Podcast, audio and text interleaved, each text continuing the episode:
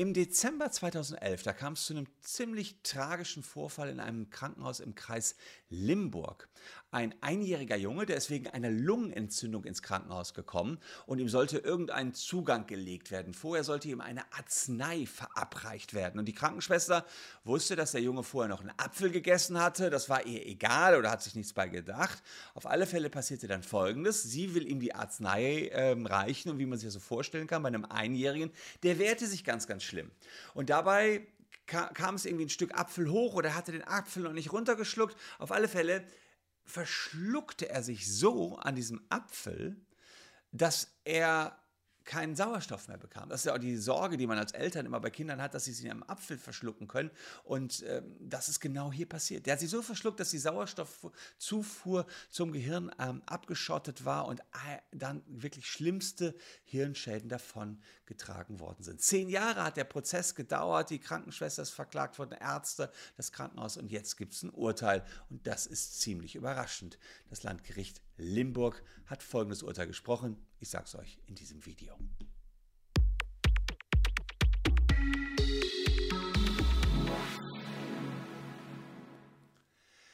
Hallo, ich bin Christian Solmecke, Rechtsanwalt und Partner der Kölner Medienrechtskanzlei Wildeborger und Solmecke und lasst gerne ein Abo für diesen Kanal da, wenn euch rechtliche Themen interessieren. Naja, das, was hier passiert ist, ist ein ziemlich atypischer Kausalverlauf. Man kann sich die Frage stellen, kann man so etwas vorhersehen, dass ein Junge, der vorher einen Apfel gegessen hat, ein Jahr alt ist, sich so aufregt über die äh, Hereingabe von Arzneimitteln, dass er schreit und dass er dann den Apfel verschluckt, dass er dann keinen Sauerstoff mehr bekommt, Hirnschäden hat, die ihm jetzt leider ein normales Leben verwehren. Also wirklich schwerst, äh, schwerst behindert ist das Kind dadurch geworden, dass es eben keinen Sauerstoff mehr bekommen hat.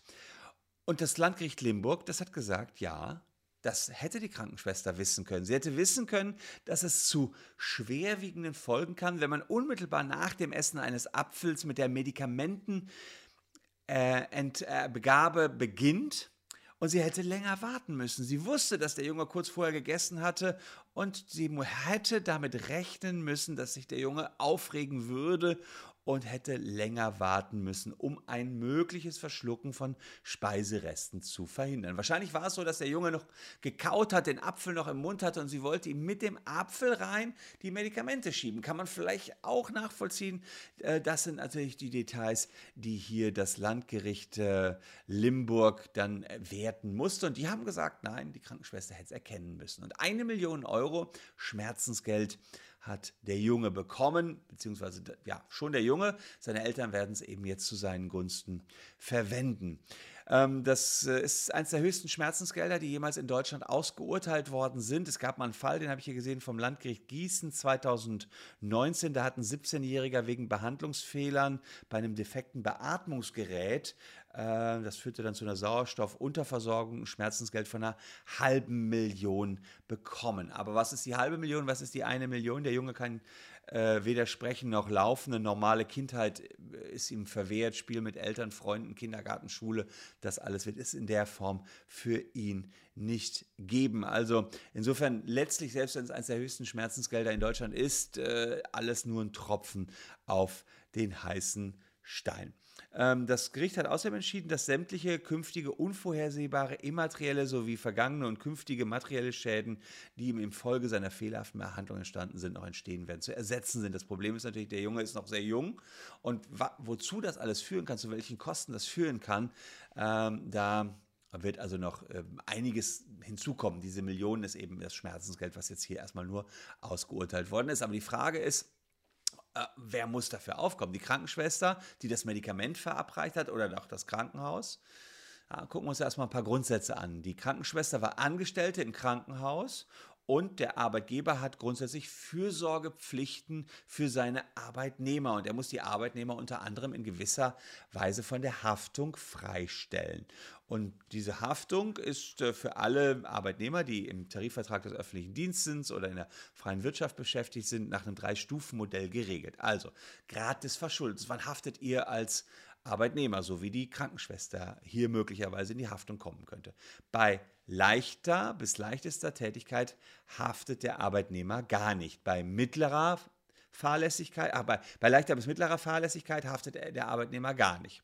Bei mittlerer bei leichter bis leichtester Fahrlässigkeit, sorry, also le leichte Fahrlässigkeit, keine Haftung, Punkt. Mittlere Fahrlässigkeit, halbe halbe, Schaden wird, halb, wird geteilt. Grobe Fahrlässigkeit, also geteilt zwischen Arbeitgeber und Arbeitnehmer. Grobe Fahrlässigkeit, Arbeitnehmer haftet voll. Und äh, hier wurde die Krankenschwester tatsächlich zur Zahlung der eine Million Euro verurteilt, aber nicht alleine, sondern als Gesamtschuldner zusammen mit der Krankenschwester und zusammen mit dem Krankenhaus. Die ähm, Krankenschwester haftet hier allerdings nicht persönlich. Das Gericht ging auch davon aus, sie hat ja eine Haftpflichtversicherung und die müsste für den Schaden einstehen.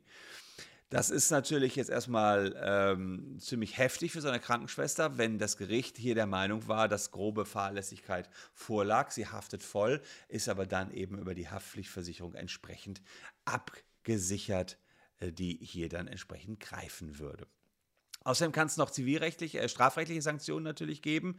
Ähm, es gab auch ein Strafverfahren gegen die angeklagte Kinderkrankenschwester. Sie wurde dann 2016 zu einer Bewährungsstrafe wegen fahrlässiger Körperverletzung und einer kleinen Geldstrafe verurteilt. Aber das Landgericht Limburg hat das Strafverfahren dann später wegen Geldauflagen eingestellt. Also so schwer haben die Gerichte das schon gesehen, dass sie hätte verstehen müssen, dass man einem Kind, was gerade möglicherweise noch kaut, ja, äh, nicht noch hinten rein die Medikamente schieben darf, weil es sich ansonsten verschlucken könnte, selbst im Strafverfahren eben.